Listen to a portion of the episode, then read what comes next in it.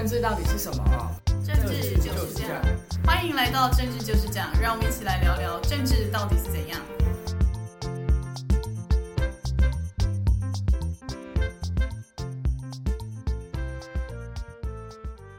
大家好，我是雨洁，今天是我们清明连假的最后一天，不知道大家连假过得如何呢？嗯，我是南天，希望大家连假都过得非常的愉快。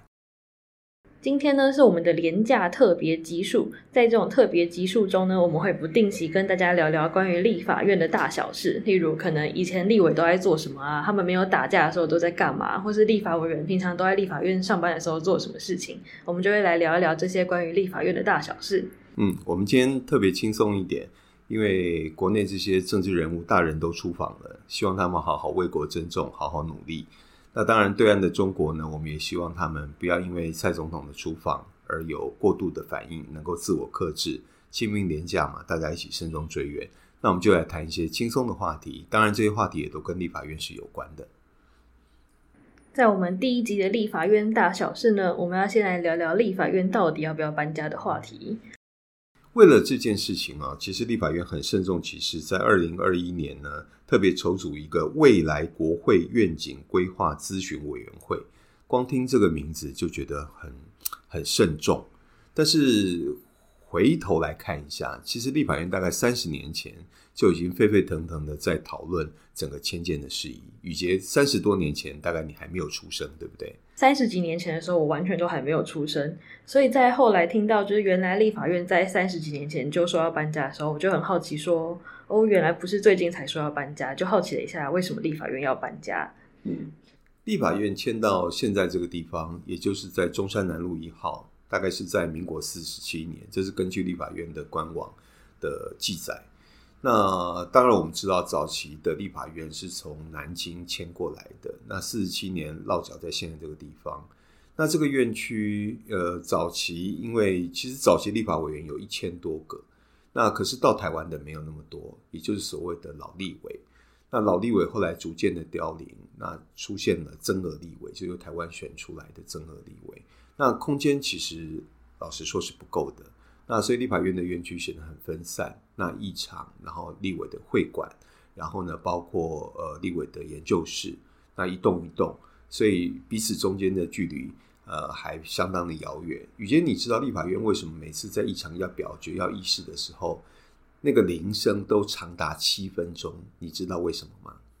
我记得第一次知道这件事是时任的柯文，时任的台北市长柯文哲一直在抱怨说，立法院响铃要响个七分钟，很浪费时间。我我看他恐怕是没有去过立法院。嗯，如果有去过立法院，或是可能有路过立法院的人，会发现说，立法院的地址在 Google Map 上面是中山南路一号。但是呢，大家如果有印象中，在九年前太阳花的时候，大家都是在青岛东路上，因为其实立法院是由中山南路、青岛东路跟济南路这三条大条的路把它夹起来的，然后中间可能分别有那一栋让大家抗议的议场红楼，然后还有立法委员的办公室、他们的会管。所以其实立法委员他平常并不是都待在立法院的本体里面，他可能会四散各地。像有的人最远他的办公室是要过马路，还要撑伞，就下雨天还会被淋到雨，所以才需要那个七分钟的时间，让大家赶快跑到立法院去投票。对，其实这个七分钟更早来讲，当时是为了老立委，老立委还在的时候，当然年轻朋友可能都绝对不会知道，也没有印象。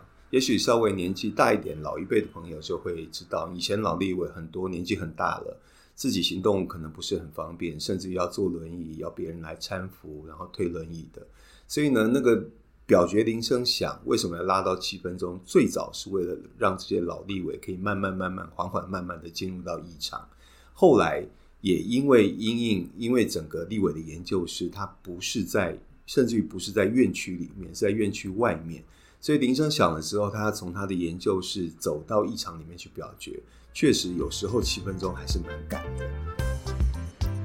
而且不止立法院整个院区太分散啊，就是立法院它其实是因为在五六十年、六七十年前就已经搬到现在这个地方。现在这个地方其实以前在日治时期是台北第二女高，所以呢，这个建筑物其实它已经用的非常非常久，所以每年都要重新整修。像我大学的时候，第一次去立法院参访的时候，就是东吴政治有个传统，反正不管修什么课，可能都会带去立法院吃个便当。第一次去立法院的时候，其实很惊讶，因为发现立法院真的长得很破旧。如果大家有看过国外的一些政治电影，可能例如像美国国会很多国会电影，然后或是像韩国之前去年很红的那个辅佐官，就会看这些外国电影，就会觉得人家的立法院长得很漂亮啊，然后就是很大啊，然后就是看起来非常高级。但台湾的立法院真的长得很像一个破破烂烂的建筑物。嗯，台湾的立法院如果有去过或是有从周边经过的，大概都会觉得立法院的建筑整体来讲，在呃，整个中央相关部会里面是真的是最差的。那当然，很多人会说立法院的形象本身，可是我觉得持平而论，你要让国会的形象提升，要让国会的议事功能能够达到一定的水准，相关的硬体是你必须要给他的。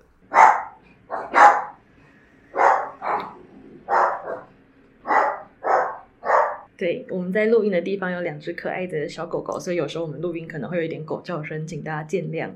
请大家稍微见谅一下，因为小狗有时候会稍微不受控，尤其是家里有快递或什么来的时候，它们就会特别受到影响。好的，我们再回到立法院。那嗯，宇杰刚才提到，很多我们看电影、看日剧、看韩剧，都会看到其他国家的国会建筑。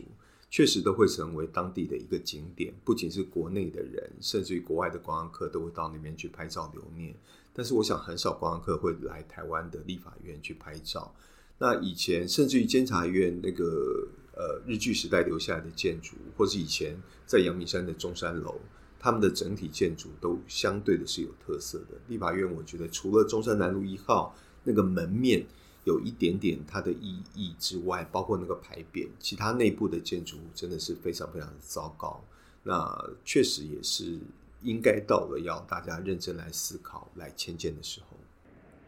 像刚有提到说，立法院的门面真的长得非常普通，就是想讲一个小小的题外话，就是像台湾其实各县市的议会门口，普遍来说都长得比立法院还要漂亮，尤其都是很多地方都是用一些可能日治时期留下来的老建筑，所以它就是整个建筑本体就是议会，所以相对起来真的漂亮很多。嗯，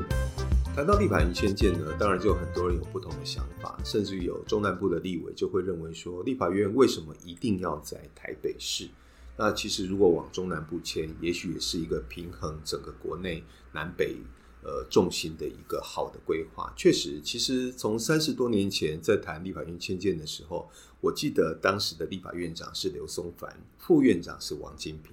可能很多人对于立法院有关注的话，都觉得立法院院长好像就是王金平，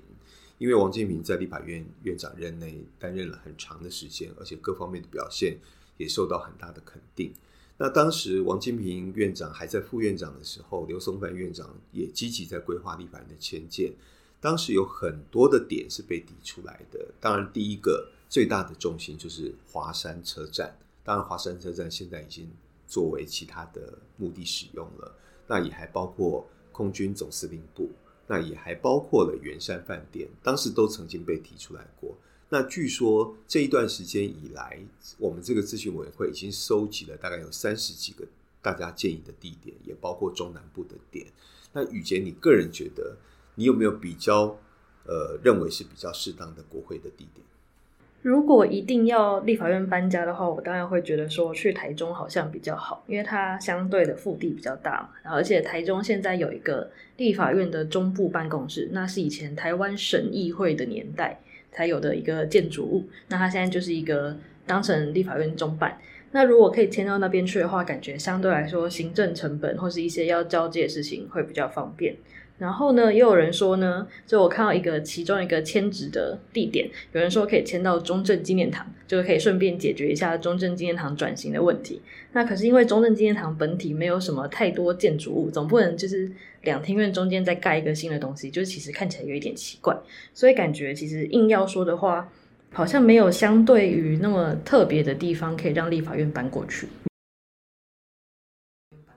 嗯。中正纪念堂当然腹地是够的，不过中正纪念堂因为有两厅院，也许大家在不同的政治立场上，对于呃整个转型正义、威权象征的移除的部分，都有一些主张。那但是地法院如果要迁到那边，就如同宇杰刚刚讲的，势必你要增加很多的建筑物，那周边的广场绿地的部分也会受到影响。那我想，也许有很多民众认为不是很赞同。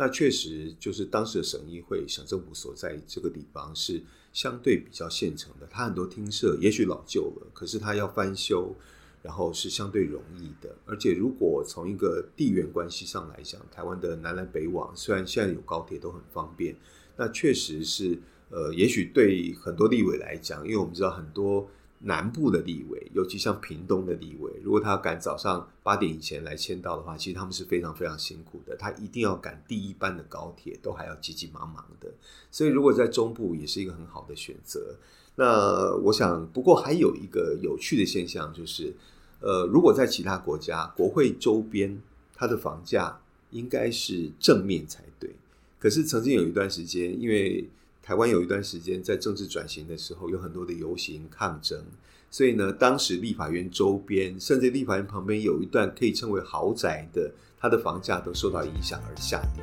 所以要迁到哪边，是不是当地民众一定欢迎？我觉得也是一个蛮蛮有趣的现象。